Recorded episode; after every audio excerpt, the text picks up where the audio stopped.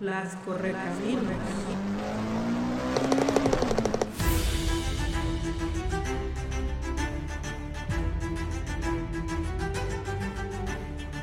Las correcaminos. El desierto es su hogar, pero su imperio trasciende hasta lo doméstico debido a su gracia y velocidad. Y aunque prefieren correr, con su ingenio surcan volando el ignoto reino de la palabra para fraguar poesía. Acompaña a las correcaminos Claudia Islas y Anja Aguilera en sus reuniones Flash. Cada dos martes, poesía y otras letras en Petit Comité. Romantizados hasta convertirse en héroes infantiles, estos personajes temerarios, quizá marginados y nada más que perder, son nuestros protagonistas del día de hoy. Bucaneros, corsarios, filibusteros, hackers, ciberterroristas, bandoleros, piratas de sombrero negro, de sombrero blanco, contrabandistas de datos y un largo etcétera que implica bastantes cuestiones éticas y filosóficas, además de poéticas. ¿O no? Claudia Islas, mi versión favorita de Jack Sparrow. Bienvenida. Ese Jack Sparrow estuvo muy divertido, ¿verdad? Pero bueno, luego les contamos de qué se trata. Pues nada, un gusto estar aquí de nuevo. Qué episodio más pirata, ¿no? Ya sabes, yo fui a preguntarle a la, a la abuelita Rae qué quiere decir pirata. Y viene del latín pirata, este del griego peirates, que deriva de peirán, que quiere decir atacar o asaltar. Y bueno, da varias definiciones. La primera, que se me hace chistoso, ¿no? Perteneciente o relativo al pirata o a la piratería. La segunda, eh, adjetivo, ilegal, que carece de la debida licencia que está falsificado. ¿Cómo ya está modernizada estas definiciones, no? La tercera, dice, es una persona que junto con otras de igual condición se dedica al abordaje de barcos en el mar para robar. La cuarta es una persona cruel y despiadada. y la quinta, pues una persona o entidad que copia o reproduce el trabajo ajeno, en especial libros, discos, películas, programas informáticos, etcétera, sin autorización y sin respetar la propiedad intelectual.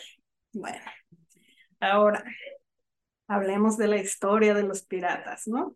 Por supuesto que desde que hubo navegantes hubo piratas, ¿no? Eh, las primeras referencias históricas que hay sobre la piratería datan del siglo V antes de Cristo, en la llamada costa de los piratas en el Golfo Pérsico. Luego, pues los egipcios consideraban piratas a los pueblos del mar, porque su principal expedición invasiva se dio por vía marítima y con la finalidad de efectuar saqueos. Luego, eh, gracias a los mitos, sabemos que los griegos clásicos fueron unos buenos piratas. Eh, uno de los más famosos, pues, es Jasón, quien guió a los argonautas hasta la Cólquida en busca del vellocino de oro. Y de los piratas griegos que sí se tienen referencias está Polícrates de Samos, quien en el siglo VI a.C. saqueó toda Asia Menor en diferentes expediciones y llegó a reunir más de 100 barcos. Y bueno, a diferencia de los siglos posteriores, los piratas antiguos no buscaban tanto joyas o metales preciosos, sino personas, eh, pues eran esclavistas, ¿no? Mayormente iban por, por personas que les sirvieran de esclavos.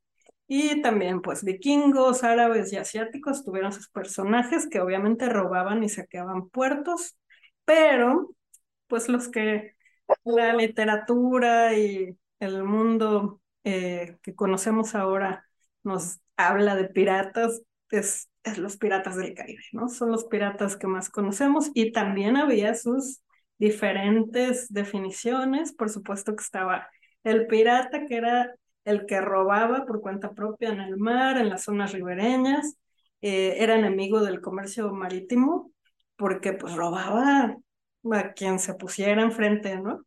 No, le, no discriminaba, no le importaba la bandera, ni el sistema del que viniera, nada. Él robaba por dinero, ¿no? Por joyas. Y regularmente era gente pobre, eran delincuentes, vagabundos, desertores o a veces perseguidos por sus ideas. Y se decía que a la piratería se llegaba por necesidad, no por vocación. Pero luego estaban los corsarios, que esos pues eran un tipo de marinos contratados por particulares y financiados por un estado en guerra para, pues, para pegarle al enemigo, ¿no? Entonces, la idea era, pues, hacerle daño tanto a sus buques, a sus barcos, como a sus zonas ribereñas. Eh, ese sí se atenía a las leyes y a los usos de guerra y pues respetaba lo que su monarca dijera, ¿no? Eh, también ese terminaba su actividad digamos, cuando ya se firmaban las paces entre los dos potencias o países que estaban peleando, ¿no? Eh, aunque claro, que muchos de esos, aun cuando ya se habían hecho las paces y demás, pues siguieron, siguieron atacando a las otras, a los otros países. Eh, como ejemplo está John Hawkins y Francis Drake. Luego están los bucaneros, que esos por allá de 1623, 25, vivían en la Española, que es una isla, eh, la isla que ahora es Haití y República Dominicana. Este, estos eran, grupo, eran grupos de gente que cazaban principalmente ganado, borregos y marrones, y luego los, los asaban y los ahumaban. Esa forma de ahumar le llamaban bucán, y por eso ellos se llamaron bucaneros, conservaron su apodo. Entonces, eso sí, no tenían rey, eh, no tenían nación, ni bandera, ni religión, eran rebeldes, estaban al margen, al margen de toda civilización, navegaban principalmente en el Caribe, por ahí de los años pues 1630, toda esa década, ¿no? Era cuando el imperio español aprovecharon que estaba perdiendo su fuerza. Y luego tenemos los filibusteros, que los filibusteros pues también eran bucaneros, pero después se declararon abiertamente piratas, ¿no? Eh, navegaban ellos también solamente por el Caribe, pero ya un poquito después, por ahí de 1650, y su guarida principal era la isla Tortuga, que también estaba en Haití, un poquito al noroeste de, de la isla La Española. Pues los países de Europa se aprovecharon de los filibusteros y pues usaron para hacer tratos con ellos eh, de refugio a cambio de que les sirvieran pues para ir a pelear, ¿no? Este, Champs dice que los filibusteros son piratas semidomesticados en un tiempo muy específico. Y bueno, ¿por qué surgen estos piratas? Pues, bueno, piratas, corsarios, todos estos, ¿no? Primero por la reciente llegada a América de los europeos y porque los españoles se quedan pues casi con todo, ¿no? También tenemos una Europa con muchas carencias, con, sin comida, sin riquezas, muy oprimida, con monarquías muy estrictas. Tenemos que España genera una envidia por haberse adueñado del nuevo mundo, pero más que nada por las riquezas que gana, o sea, el oro, ¿no? pues obviamente los demás países querían su, su rebanada, ¿no? Eh, y bueno, el espíritu de aventura por parte de, de, la gente, de los europeos que ya estaban hartos y además pobres. Y también hay algunos, sobre todo corsarios, que se aventuran para defender sus principios religiosos. Pero eh, la primera gran acción pirata se registró en 1521, ya adivinen cuándo y por qué. Pues fue porque Jean Florent capturó por ahí de las islas Azores el tesoro del Tlatoani azteca Moctezuma II, enviado por Hernán Cortés desde México. ¿Dónde habrá quedado ese tesoro? y bueno, ese evento ya desata las grandes batallas eh, en el mar por parte de España, Francia e Inglaterra. Es la gran época de corsarios y piratas, es la forma en que Francia e Inglaterra se abastecen de, pues, de lo que había conseguido el imperio español y el hecho de, que ganen batallas, de que capturen barcos y botines, hasta honor les da, ¿no? También dice que hay algunos corsarios holandeses que por ahí de 1622 a 1636 lograron capturar 547 embarcaciones y una flota muy importante que era la flota de plata. Así que este, este grupo de corsarios con esa captura crea una, una colonia que se llama Nueva Holanda en Brasil.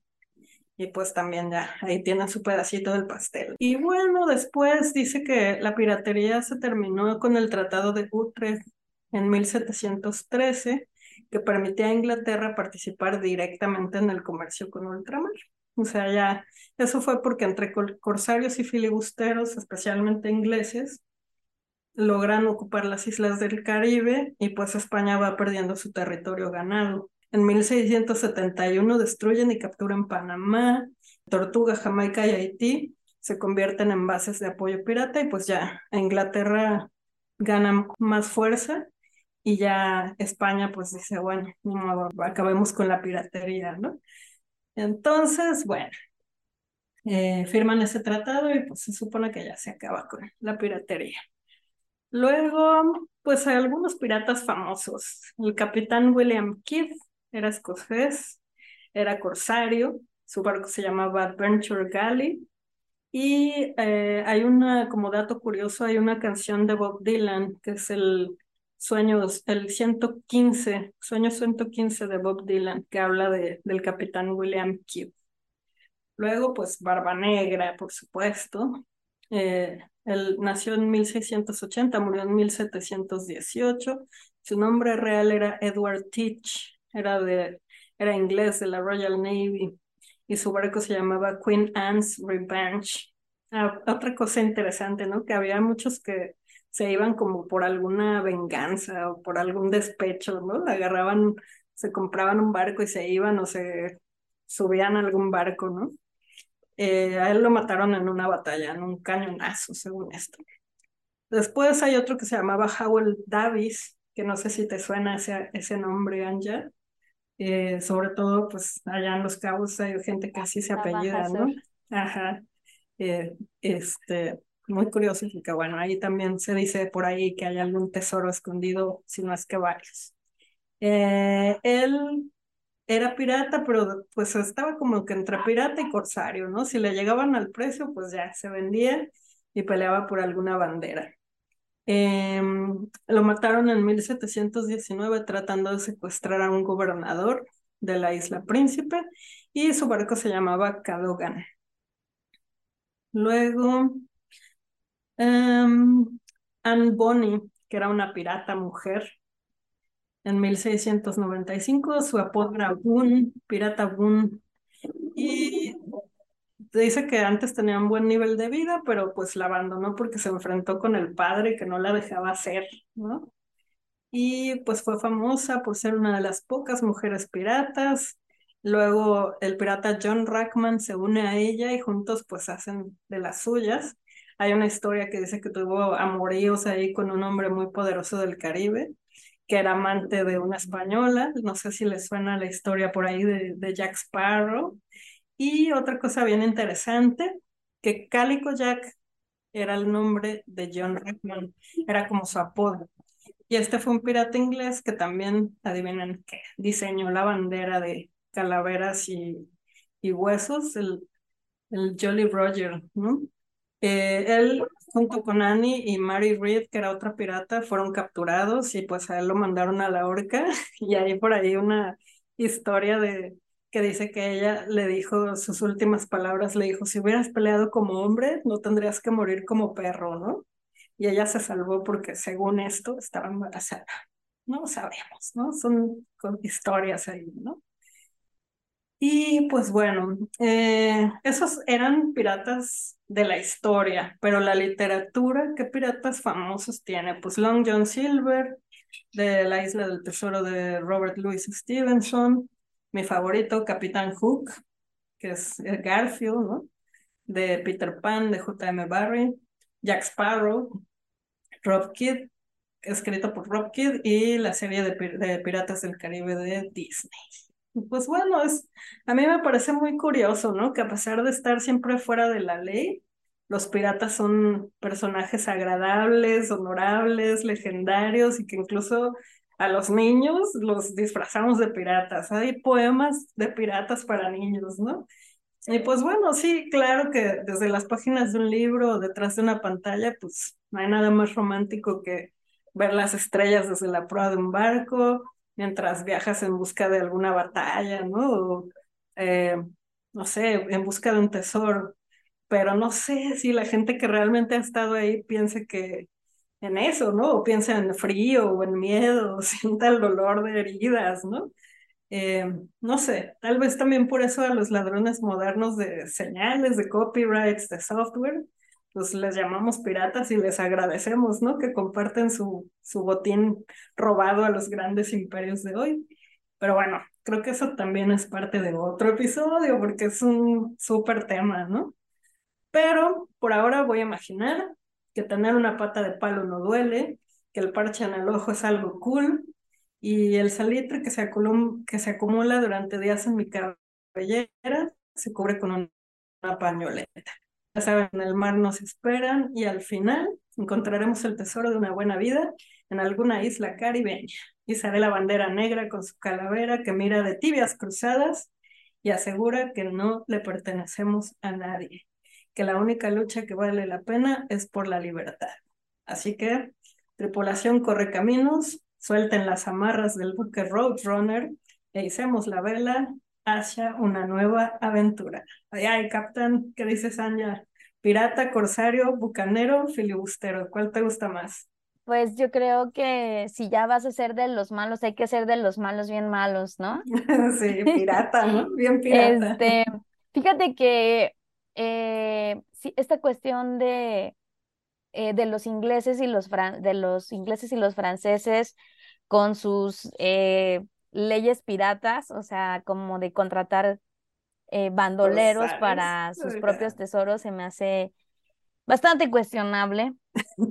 Eh, y bueno, y, y, regresando a esta idea otra vez, ¿no? De cómo los piratas se vuelven personajes heroicos, pues eh, sin duda mucha culpa tiene Lord Byron, que fue uno de los primeros en escribir poemas al estilo, pues sí, o sea, román o sea, de, de, de acuerdo al, género romántico, con el corsario y eh, creo que también tiene que ver este, este, esta visión idílica del mar que se tiene, ¿no?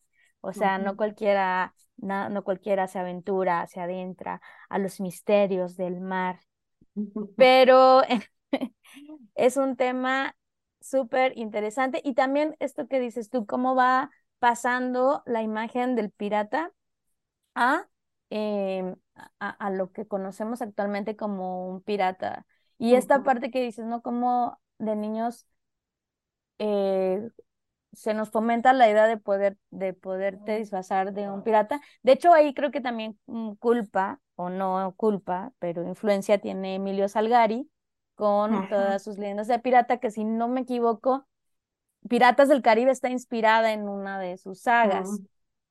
Eh, pero además, o sea, me hace pensar muchísimo en este comercial que salió, que había producido, si no me equivoco, Televisa o Videovisión, algo así se ah. llamaba. Del Tengo un papá pirata. Ajá. Tengo un papá bien pirata y bien orgullosos todos, ¿no?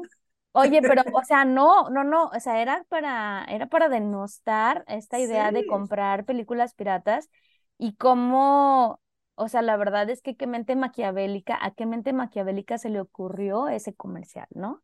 Porque, o sea, ponías, ponías en cuestión la, ponías como cuestionable la figura paterna, ¿no? Que era como es que es intocable y es como, estoy tan desesperado porque compran mis películas que valen cinco pesos en 10 pesos y no en 500 como las estoy vendiendo.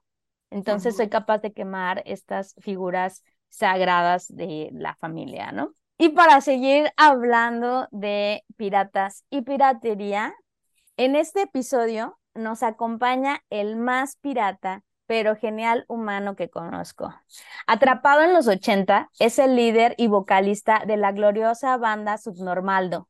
También es compilador de datos y analista de personas, pero sobre todo un virtuoso del cúter, las tijeras y el PRIT. Usa sus manos como un Edward del siglo XXI que convierte sus piezas de collage en escupitajos contra los protohumanos disfrazados de políticos, mirreyes, jesuitas, falsos adoradores de la estatuilla en boga o gentuza con visión de estereotipos. Tiene la risa más excéntrica en balance con su cabellera acariciable. Lo que le falta de hígado le sobra de inteligencia, aderezado con un humor extra ácido y la decente amabilidad de la empatía.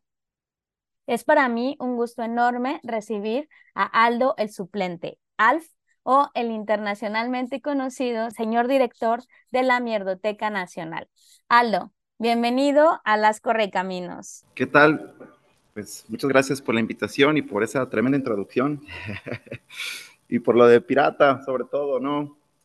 Creo que hicieron muy bien su tarea, chicas, ahí hablando de conceptos de piratería, pero les faltó el uso que, que bastante bien aplicado, creo, esto de que estoy pirata. Bueno, eso dice la gente, ¿no? de mí, o puede pensarlo. Faltó como esta, este uso que se, se le da también en la, la, palabra de pirata, ¿no? Para, para hablar de la salud mental de las personas o cuestionarlo, ¿no? Y que sería interesante, Alo, o sea, ver cómo, digo, tengo, tengo la idea de dónde viene totalmente, pero ahondar un poco, ¿no? En por qué se le dice a una persona con desequilibrio mental que está pirata. Yo creo que tiene que ver precisamente con, con esto que comentaban, de precisamente la representación social que se ha hecho a través de la literatura, de personajes y del cine también, ¿no? Que pues los, los ponen ahí como unos personajes excéntricos eh, que no, que se, que se guían pues por sus propias leyes y demás, pero creo que, creo que va por ahí el asunto, ¿no? Sin embargo, bueno, pues la, la piratería no, no, se, no se limita a la salud mental o a las cuestiones del robo, ¿no? También creo que se ha aplicado también, como mencionabas, por ahí lo del papá pirata, ¿no? Al, al, no solo al consumo de, de, de, productos apócrifos, sino también para hablar de la calidad de los productos, ¿no? No si recuerdan que antes se hablaba como que no, no, pues ese producto es pirata, ¿no? Se hablaba como de clonaciones, de, de productos de, baja o de ínfima calidad que sustituían a los productos de alta gama, que solamente ciertas personas tenían acceso a ellos, ¿no? Pero sí, definitivamente creo que tiene mucho que ver esta fantasía, ¿no? Que se ha formado a través de las representaciones en, en, la cultura popular, ¿no? Creo que de ahí viene, no estoy seguro, pero sospecho que de ahí viene. Sí, y ahorita me haces pensar en que antes sí decíamos, eso está muy pirata, bueno, no sé, pero ahora yo digo, eso está muy chino. Perdonen, personas de China, ustedes no tienen que ver con lo fabricado en China. Sí, no, y también, o sea, es que este tema de la piratería da para muchísimas, este, cuestiones que se pueden abordar, ¿no? Desde cómo ingresa la mercancía, e, esa mercancía apócrifa que viene de, de otros lugares, esa mercancía pirata, cómo las aduanas, cómo eh, en las costas, que es donde llegan los, los, buques con las mercancías, cómo es que se dan entrada, ¿no? Y esto eh, me hace recordar un poco lo que, lo que comentaba Claudia, pues de cómo con, con las acepciones, ¿no? Del, del pirata, de, del corsario, etcétera, que quienes tienen permiso para la ilegalidad. Entonces, eh, más allá pues de la imagen de, del pirata con el parche, el sombrero, el, el, el, el, perico, la pata de palo, el garfio, etcétera, yo pienso en un personaje muy cercano, eh, reciente, más o menos, que es el pirata de Culiacán, ¿no? Yo los invito a que piensen un poco en la figura de, de este personaje y quien no lo conoce, los invito a que utilicen su, su motor de búsqueda predilecto para realizar la búsqueda del el pirata de Culiacán en imágenes y vean qué es esta persona, quién es, quién era, mejor dicho, y cómo, cómo es que está, cómo, cómo se viste, cuál, cuál es la imagen que les da, ¿no? Hablando de esto de la ilegalidad y todo, creo que hay algo como común en, en todas las excepciones, que es la ilegalidad, lo que está al margen ¿no? Aquellos marginados, aquellos personajes que, que nos guste o no, pues forman parte de la cultura y ahí están. Y nuevamente, pues, ¿quiénes mueven este tipo de situaciones para que se generen estos personajes, para que tengan la, la oportunidad de, de, actuar con impunidad, de moverse en el mundo del crimen? ¿Por qué unos, unos sí son, son piratas, pero, pero no se les pueden llamar así porque son comerciantes? ¿Por qué otros sí son eh, los marginados, los criminales, etcétera, ¿no? Creo que eso nos invita a pensar mucho en esa situación. Y también, ¿no? Como retomando lo, que mencionaba Claudia, de esta situación que, pues, las potencias eh, en Europa, viendo que pues estaban haciendo su agosto Portugal y España, dijeron, no, no, espérate, pues estos están saqueando por allá, ¿qué vamos a hacer nosotros? Entonces, pues vamos a hacer un convenio para que se les pueda robar con la venia hasta del Papa. O sea, con, un, permiso del Papa para poder robar y demás, ¿no? Entonces, de ahí surgieron otras potencias, como lo es Inglaterra, pues la gran ladrona del mundo después de la Iglesia Católica, que pues se hizo una fortuna que sigue, sigue viviendo de eso, ¿no? E incluso premiaba a, estos ladrones con permiso y, y, hasta con títulos nobiliarios, ¿no? Como el caso por ahí, creo que no se mencionó a Sir Walter Raleigh, que era el de los, una famosa marca de cigarrillos mexicana, a un ladrón. O sea, creo que eh, eso es para pensar mucho, ¿no? ¿Cómo, cómo está esta situación de quién es, quién es un pirata bueno y quién es un pirata malo, por así decir, ¿no? Sí, totalmente. Esto de los permisos o de las venias o el, el juzgar como es que ya no soy tan pirata porque tengo el permiso de corso, ¿no? Eh, me hace inmediatamente me recordó que no precisamente era un pirata, pero a este exalcalde de San Blas en Nayarit, que decía que se había robado, pero poquito, ¿no? Y que usando esta frase después ganó otro puesto eh, de gobierno. Entonces es así como eh, esta idea de, o sea, de quién sí está cometiendo eh, algo inapropiado, pero con un permiso, o sea, en qué momento se vuelve menos, menos malo, ¿no?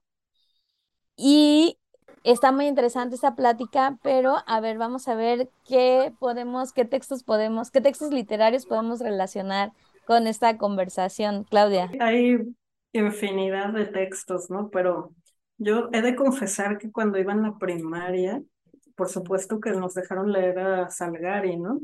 Y había esta cosa de Sandokan, me acuerdo que era uno de, de los libros, y yo lo odié, ¿no? O sea, lo odié así, no sé si era la edición, si era la traducción, no sé, pero lo odié, entonces nunca más volví a leer nada de piratas.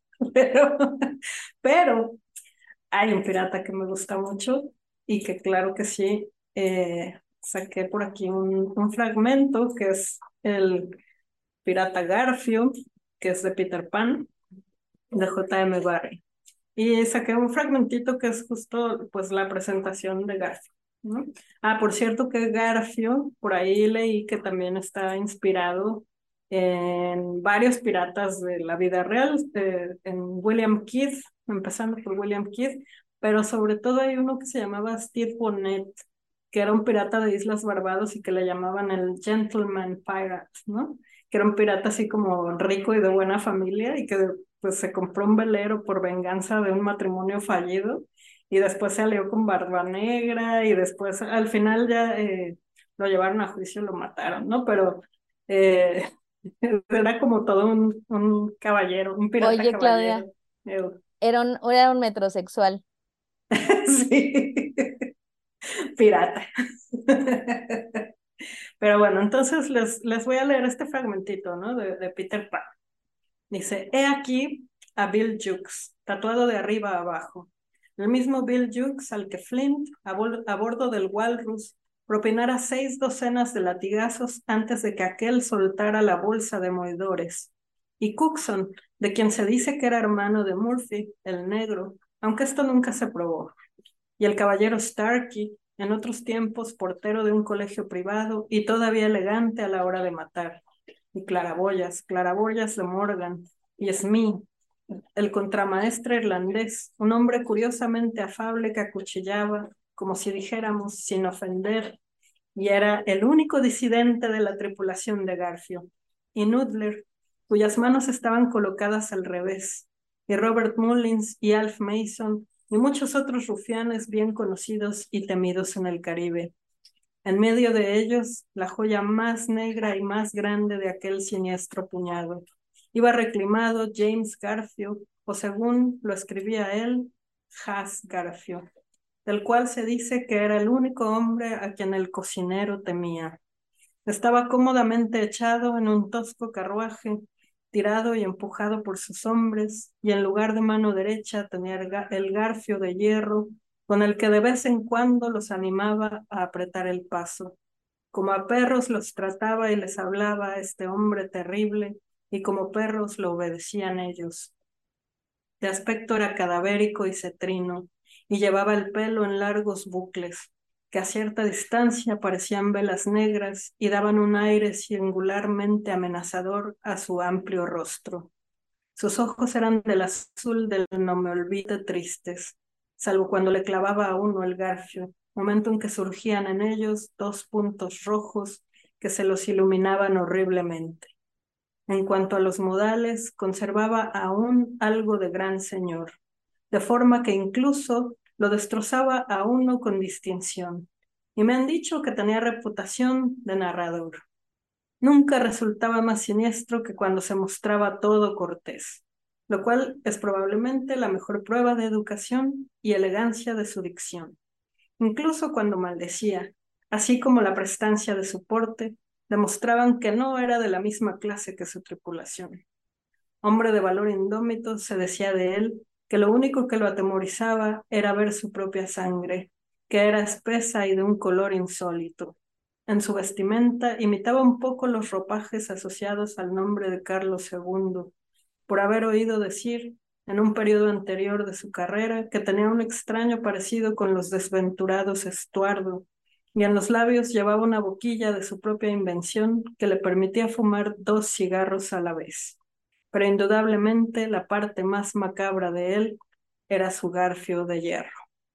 Y bueno, esa es la presentación de Garfield en, en Peter Pan, que obviamente, bueno, en Disney cuando hizo su adaptación cambió algunas cosas como principalmente el garfio que está en la otra mano, en la mano izquierda, ¿no? Era un personaje, pues, por un lado, eh, adorable, ¿no? También entrañable, ¿no? a pesar de que es un villano, pues es de esos villanos con los que nos quedamos en el corazón. Sí, es, es como dices, muy bien dices tú, ¿no? Entrañable. Y, por ejemplo, yo recuerdo mucho la versión de donde Robin Williams hace, y de hecho la película se llama Hook, ¿no? Se llama Garfio. Porque, porque sí se cambian un poco los, los, eh, los estereotipos del, de los personajes y tiene Dustin Hoffman, si no me equivoco, es Garfio y hace un verdadero eh, villano admirable, ¿no? Y, y, sí se nota mucho en esta película como Peter Pan, más que ser un héroe, pues es una persona eh, inmadura y caprichosa y que es un bully de, de los piratas, ¿no? No sé, esa ese es como mi recuerdo de, de esa cinta. Pero siento que sí, ahorita que lo que leías la descripción, me hizo recordar muchísimo esa, ese personaje de Dustin Hoffman. Sí, buenísimo. Me hiciste también, hablando de la sangre, eh, recordar esta selección que hice del poema del Corsario de Lord Byron, en el que dice lo siguiente. En pintorescos grupos esparcidos de fresca playa en la dorada arena, los piratas aguzan unos sus puñales, otros alegres ríen, bulliciosos juegan, o sus fieles alfanjes desnudando, indiferentes sin afán, contemplan la sangre que los mancha. Y luego viene otro fragmento y más adelante una estrofa que dice, de cien noches de horror y de combate, los lances con placer todos recuerdan, y de luchar ansiosos se preguntan, ¿en dónde buscaremos nuevas presas? ¿Dónde? ¿Qué les importa? Ya lo sabe y basta el capitán. Fiel obediencia es su único deber. Saben que nunca les faltará el botín, y más no anhelan. ¿Y quién es ese capitán? Su nombre pronuncian en voz baja y lo respetan cuantos habitan las hermosas playas que aquellas olas complacidas besan y más no saben, ni saber más quieren. Les basta un gesto, una mirada. Apenas oyen su voz. De sus banquetes rudos no anima el regocijo su presencia. Y bueno, esto es como eh, lo que comentaba hace, un momento, ¿no? Esta imagen romántica de los guerreros que se relaciona un poco como describen a Smith, ¿no? que era muy amable, muy bueno apuñalando y muy amable. Sí, todo tierno, ¿no? Sí, entonces habla de, en este caso, Lord Byron habla del pirata Conrad. Aldo, ¿cómo podríamos relacionar a estos piratas con el pirata de Culiacán? ¿Hay manera? ¿No hay manera? O, pensando también como en la piratería actual, ya no, no todos los piratas actúan como en corporaciones, ¿no? Sí, bueno, ¿cómo se relaciona? Me hace pensar en esta situación, en las descripciones que, comentaron en, los textos, cómo también, además de la cuestión eh, de la apariencia, eh, los códigos de honor, ¿no? ¿Cómo han cambiado? Porque si bien el crimen se llegó a institucionalizar, por, ya sea por, por los reinados, por el mismo este, Vaticano, ellos mismos tenían sus propios sistemas de, de, códigos de honor, ¿no? Las jerarquías, cómo se hablaba del respeto, de la figura de, del capitán, etcétera, etcétera, y, e incluso cómo, cómo, cómo acababan, ¿no? Cuando, cuando abordaban las naves que, que pretendían atracar, preguntaban sobre el trato que les daba el capitán a la tripulación, y dependiendo del trato que le dieran, era el fin que tenía ese capitán, ¿no? Si, si los trataba mal, pues este, esta representación que hay de que lo arrojaban al mar a los tiburones y demás, pues tiene algo de cierto, ¿no? En cambio, si era un buen capitán, trataba muy bien a la tripulación, pues lo llevaban a tierra firme, ¿no? A que saciara todos sus apetitos y le perdaban la vida, ¿no? Por así decir. Ahora, ¿qué pasa con el código moral de estos nuevos piratas, ¿no?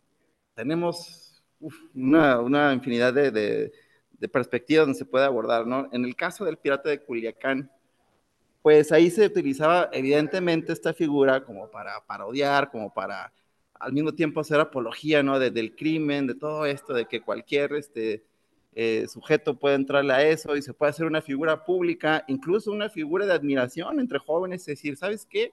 Pues yo quiero ser como él, ¿no? ¿Y, y qué lleva a, a, a, estos cambios, ¿no? De, de, códigos, códigos morales, ¿no? Hay algo eh, que creo que también comparten y hablaba de la marginación y demás, también hay que hablar pues de las condiciones, ¿no? De, de la marginación, la, la, precariedad, la falta de oportunidades, como con los piratas modernos, ¿qué ocurre con Somalia, ¿no? Por ejemplo, o sea, sigue siendo una situación eh, que se da en África, eh, países que fueron y siguen siendo explotados por Europa, y dices, oye, pues no tenemos nada, nos vamos a meter a eso. ¿Qué comparte el pirata de Culiacán? Pues también eso también fue compartido con la suerte de los piratas una vez que se acabaron estos convenios, estos tratados de, ok, nos vamos a robar, pero con reglas. ¿Qué pasó con toda esa gente que estaba eh, a merced de las órdenes de, de, de la corona, de, del papado, de, las autoridades? Se quedaron desempleadas. ¿Y qué decidieron hacer? Hacer piratería por su propia cuenta. Entonces, ahora tenemos esta situación con estos personajes que es solamente un, un representante ¿no? de, de, de, cierto sector, pero también hay otros piratas, hay otros piratas que no solamente se dedican a, las cuestiones este, de los negocios turbios, el crimen y demás, ¿no? Un ejemplo, los piratas informáticos, ¿no?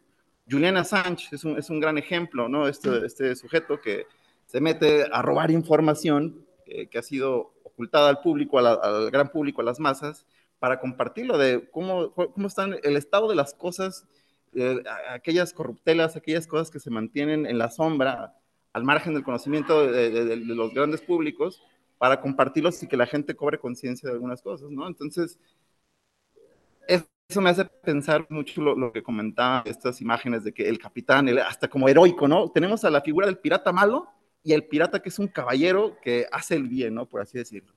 Me, me hace pensar, pues, en, ese, en esas dos posturas. Por eso comentaba eso de o me gustaría eh, arrojar la pregunta de entonces, si ¿sí son delincuentes?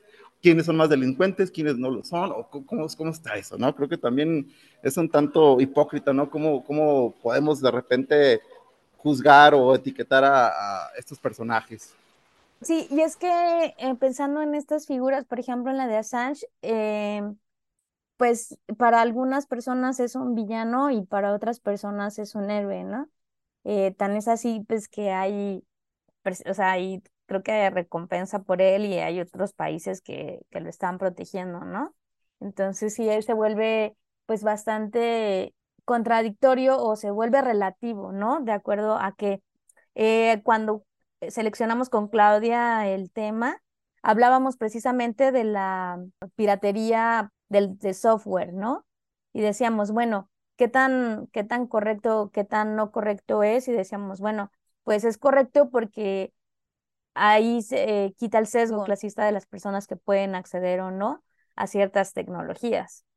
Entonces, o pensando, por ejemplo, en farmacéutica, eh, empiezan a aparecer los genéricos o los similares y pues que, o sea, dicen son lo mismo pero más barato. Y, o sea, entonces ahí sí también se, se puede parecer a la, al producto pirata, ¿no?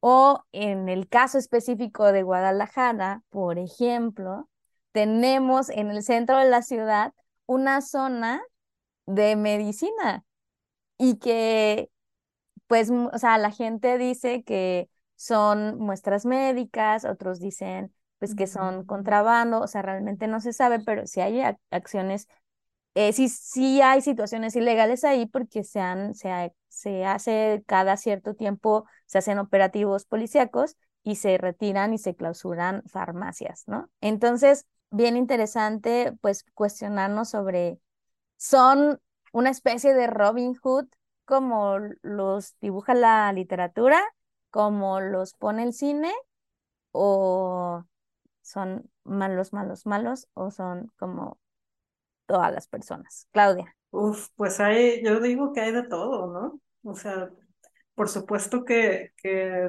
como lo decía, ¿no? Les agradecemos, pues, que se hayan robado softwares, que haya medicina más barata, que hay tantas cosas que, que si fuera por las grandes corporaciones de ahora, no llegarían por sus precios, ¿no?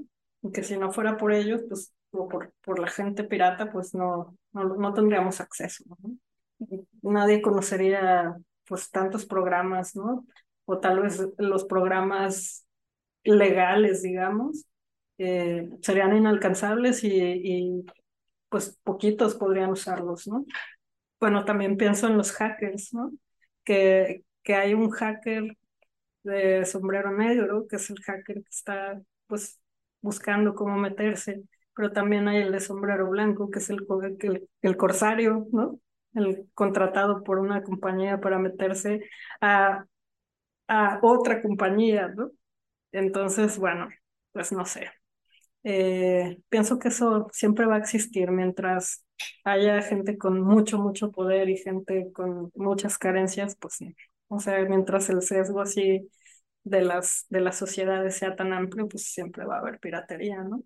Y también pienso, por ejemplo, en las, eh, en el primer mundo actual, ¿no? En, en las sociedades que, que no tienen ese sesgo tal vez tan amplio o esas diferencias tan marcadas. Y, y recuerdo que es cierto, no hay tanta piratería, ¿no? Y si hay, es penalizada y castigada severamente, ¿no? No como, como a nosotros.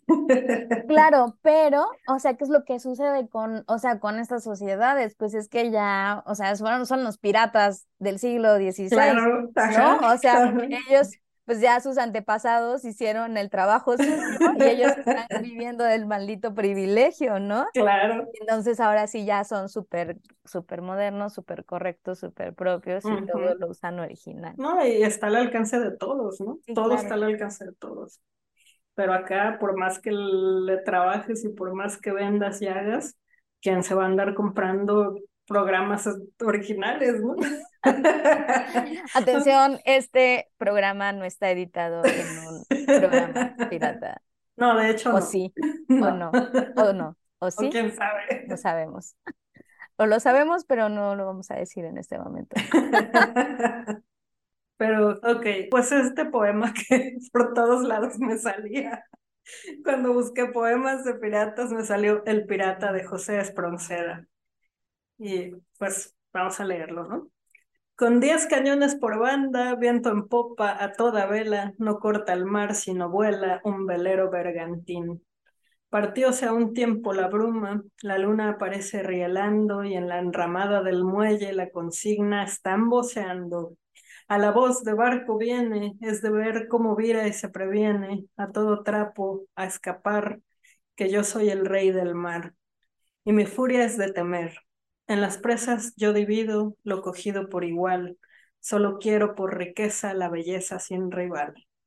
De España embiste la monarca con el almirante inglés, españoles la campana a zapatazos de bronce me llama a pelear.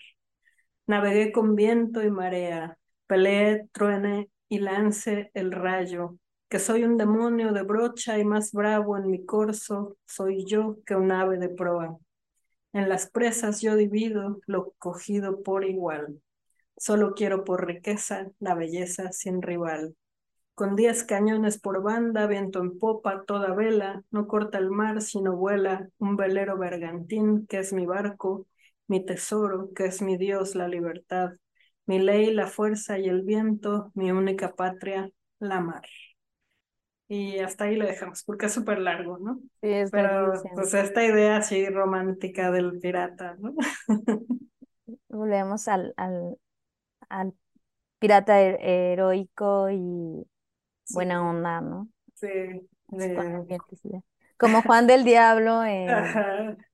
una telenovela muy famosa, Que, no que por acuerdo. cierto, de esta también hicieron una canción, ¿no? De este poema. Así. Sí, un grupo español, así como una canción de rock bien intensa. Ah, órale, habría Sí. que escucharla. Aldo, Ok, bueno, sí, pues otra vez es- esta figura del, del buena onda, del- la, la idea idílica, ¿no? Del pirata y demás, que, pues bueno, ¿no? Hasta, hasta los ponen atractivos. Ahorita que mencionabas a Juan del Diablo, pero pensemos en esos siglos, la higiene de estos caballeros, este, meses en el mar, eh, la- el salitre, la sal, eh, pues puros hombres ahí, imagínense cómo, cómo se comportaban cuando viene una chica, ¿no? Es de así que una monstruosidad en todos los sentidos, principalmente para, para la vista y el olfato, ¿no? Así, no sé, pero eh, el asunto de la piratería, como les digo, es, es muy amplio, ¿no? Y, y también llega a, a, cuestiones hasta académicas, ¿no? Ustedes estaban hablando de softwares, pero eh, pensemos, por ejemplo, en un estudiante de una escuela pública. Las escuelas públicas tienen acceso a ciertas páginas, a ciertos sitios de, investigación donde se comparten textos científicos de divulgación, artículos y demás que requieren ellos para su formación. Sin embargo, existen artículos que son exclusivos y tienen que pagar por ellos. Entonces, ¿qué ocurre?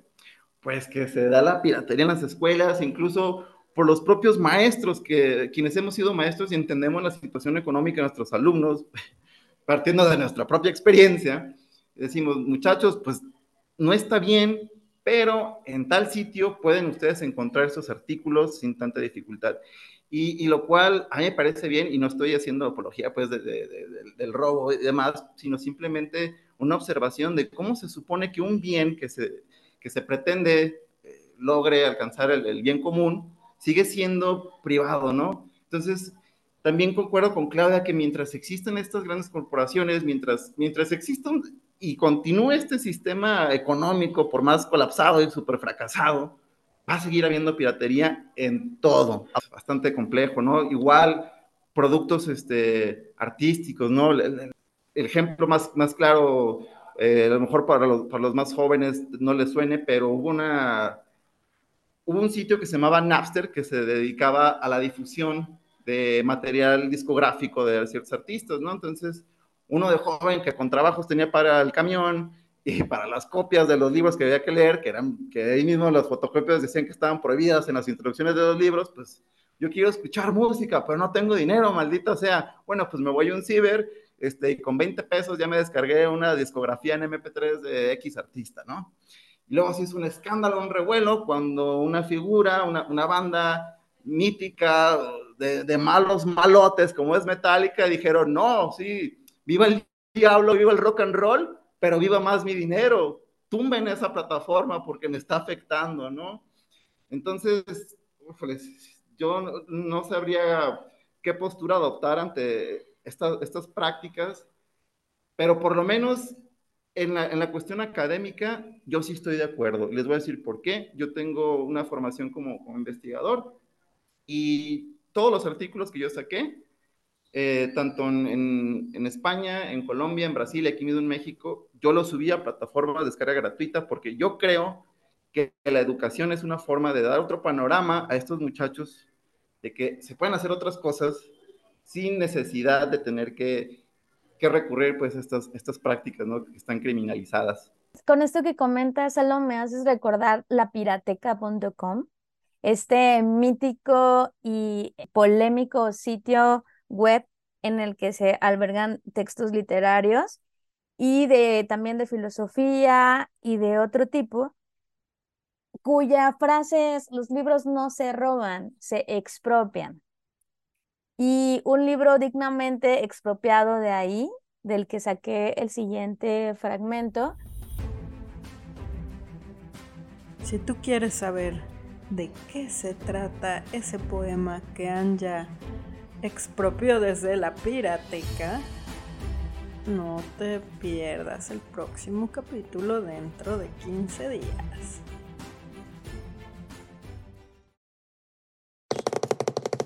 Las correcaminos.